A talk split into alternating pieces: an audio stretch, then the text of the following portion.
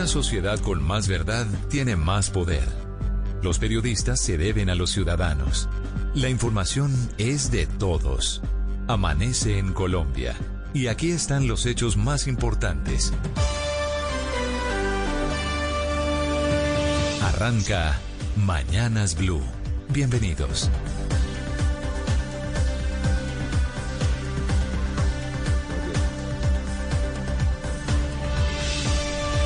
Buenos días, son las 5 de la mañana en punto. Comenzamos con Mañanas Blue con todas las noticias de Colombia y del mundo, también a través de las señales digitales de bluradio.com y de Blue App.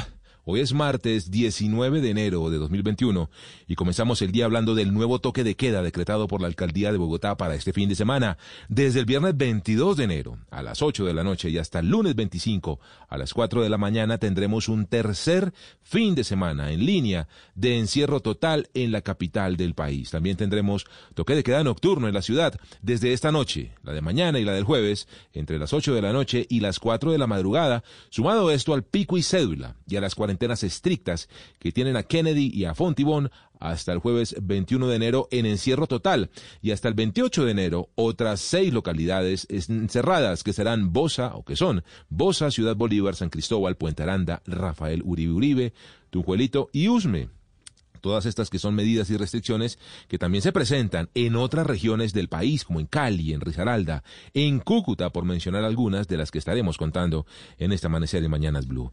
Sigue creciendo de manera preocupante la ocupación de camas de cuidados intensivos en Bogotá y en las regiones afectadas por este segundo pico del coronavirus. El 94,1% de estas unidades UCI en Bogotá están copadas. A propósito, les vamos a hablar de una dura polémica que hay entre el gobernador de Cundinamarca y el INVIMA. El mandatario local señaló que cuenta con cerca de 400 ventiladores mecánicos para unidades de cuidados intensivos embodegados y sin uso por falta de autorización de la INVIMA. Entre tanto, la entidad de control sanitario le responde que los equipos desarrollados por universidades locales no han cumplido con los requisitos técnicos y que además emitió una alerta sanitaria sobre una marca extranjera de esos ventiladores que tiene almacenados el gobernador de Cundinamarca que han ocasionado, entre otras, seis muertes, situación que se investiga y que ocasionó la detención de uso de esos aparatos en hospitales en Colombia. También estaremos atentos de la salud, de cómo evoluciona la salud del ministro de Defensa Carlos Holmes Trujillo, hospitalizado y con atención crítica por COVID-19, entre muchas otras noticias e historias que tenemos aquí en Mañanas Blue y que comenzamos como todos los días con los titulares aquí en Blue Radio. Estos son los titulares de las noticias más importantes en Mañanas Blue. Nuevamente este fin de semana Bogotá estará en cuarentena estricta, comienza el viernes a las 8 de la noche y finalizará el lunes a las 4 de la mañana. Además regresará el toque de queda nocturno entre las 8 de la noche y las 4 de la mañana en las localidades que no tienen cuarentena. La medida regirá desde hoy hasta el jueves 28 de enero. Cali seguirá con toque de queda nocturno y ley seca durante esta semana. La medida irá desde hoy hasta el viernes. Comenzará a las 8 de la noche y concluirá a las 5 de la mañana. Las autoridades en Cúcuta extendieron el toque de queda y pico y cédula hasta el primero de marzo. La restricción de la movilidad será desde las 9 de la noche hasta las 5 de la mañana del día siguiente. El presidente Iván Duque pidió la que la polarización y la confrontación política no frenen la vacunación contra el COVID-19 en el país. Dijo que solamente los mezquinos pueden apostar al fracaso caso del reto de la vacunación. Colombia reportó en las últimas horas más de 14.700 nuevos casos de coronavirus y 373 fallecidos. Los casos activos están en 114.500, la cifra de personas recuperadas está en 1.754.000 y los fallecidos en 49.000. En cuidado crítico sigue el ministro de Defensa Carlos Holmes Trujillo después de que presentara una infección respiratoria aguda por COVID-19. Está siendo atendido en el Hospital Militar de Bogotá. A propósito, el presidente Iván Duque nombró como ministro encargado al comandante general de las Fuerzas Militares, el general Luis Fernando Navarro. Los 65 extranjeros sorprendidos en una fiesta clandestina en Bogotá violando las medidas de toque de queda y ley seca serán expulsados del país, según informó Migración Colombia. La Organización Mundial de la Salud alertó sobre una enorme desigualdad en la distribución de las vacunas anti-COVID. Lamentó que en países pobres se han aplicado apenas 25 dosis.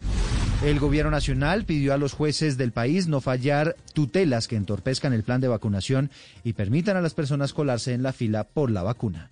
Migración Colombia informó que al país llegaron otros dos viajeros extranjeros con prueba de COVID-19 positiva. Se trata de dos ciudadanos mexicanos que llegaron a través de la empresa Aeroméxico.